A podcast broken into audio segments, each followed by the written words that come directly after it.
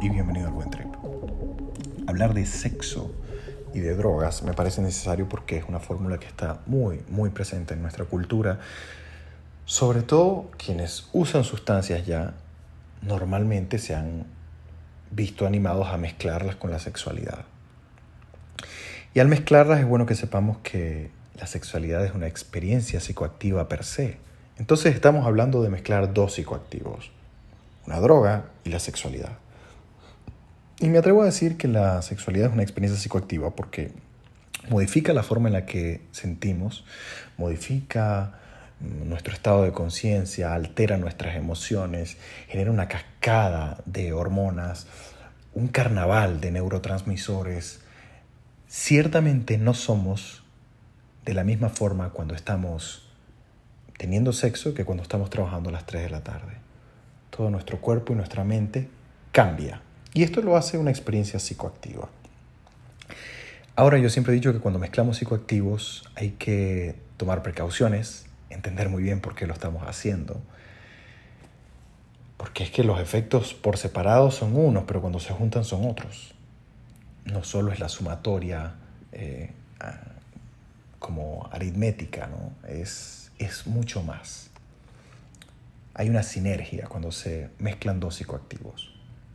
Entonces es importantísimo entender por qué lo hacemos. Y yo creo que hay tres grandes respuestas a por qué los seres humanos usamos drogas a la hora de enfrentar la sexualidad. Y diría que el primer gran grupo tiene que ver con remover una barrera, quitar un muro del medio. Y esto se puede apreciar, por ejemplo, comúnmente cuando las personas toman alcohol para poder desinhibirse un poco, abordar a alguien, bailar, salir y luego tener sexo. ¿no? Es bastante común que las personas tomen algunas copas antes de la sexualidad.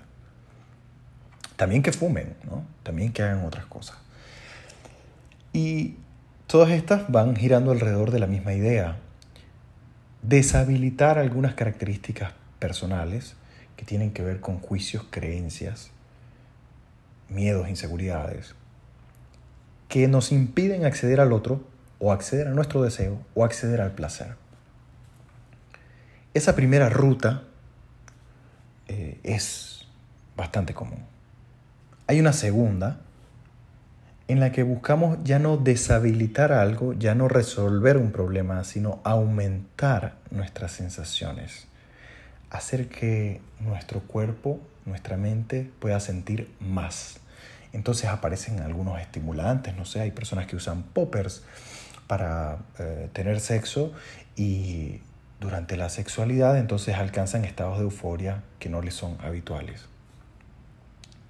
También es común. Pero hay un tercer camino que quizá es el tortuoso, ¿no? Los dos primeros pueden convertirse en tortuosos si no se saben manejar, pero el tercero definitivamente es tortuoso y es perderse en la sexualidad, es decir, no existir en la sexualidad. Consumo sustancias para irme de la sexualidad. Como ese que esnifa tanta cocaína que realmente no puede, finalmente, tener sexo. Ese que toma tanto que a mitad del el acto sexual se queda dormido. Es irse usando las sustancias porque no tolero lo sexual. me parece que los tres escenarios nos invitan a reflexiones que no solo pueden venir cuando estamos allí, sino, como te decía ahorita, a las 3 de la tarde en el trabajo, en sobriedad. Si yo necesito constantemente, en ese primer camino que he descrito, el de remover cosas, el de resolver problemas. Si necesito resolver el mismo problema siempre, de la misma forma, con la misma sustancia, quizá vale la pena preguntarme, ¿será que hay otras maneras que yo pueda construir una posición que no necesite desinhibirse de sí misma, que no necesite bloquear todos estos pensamientos que usualmente aparecen? De repente quizá puedo hablar con mi terapeuta acerca de esto para no tener que emborracharme un poco cada vez que voy a tener sexo, ¿no? En un segundo lugar, esta idea de sentir más. Hacerlo por vía de las sustancias tiene particularidades porque puede, primero, insertarnos en la lógica de que podríamos, siempre que tengamos sexo, necesitar esto para acceder a esas texturas de la sexualidad. ¿no? Yo invito a que quien quiera explorar pueda hacerlo siempre que sea adulto, eh, tenga el consentimiento del otro, puede hacerlo, puede experimentar con su cuerpo las sustancias, cómo se siente la sexualidad, eh, descubrir algunos nuevos matices, maravilloso.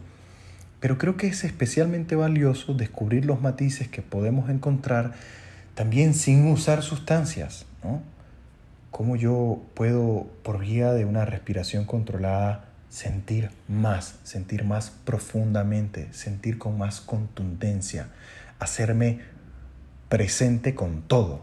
Un poco el ejercicio que te describí hace algunos episodios, por ejemplo, es algo que busca que logremos sentir más y sin necesidad de sumar artilugios a la fórmula. Pero es este tercer escenario quizá el más inquietante, ¿no? Todos los que quieren irse de la sexualidad por vía de las drogas. Es consumir drogas para no recordar qué pasó, es consumir drogas para terminar haciendo cosas que son poco seguras, es consumir drogas para quedar en un estado de ruina en lo sexual.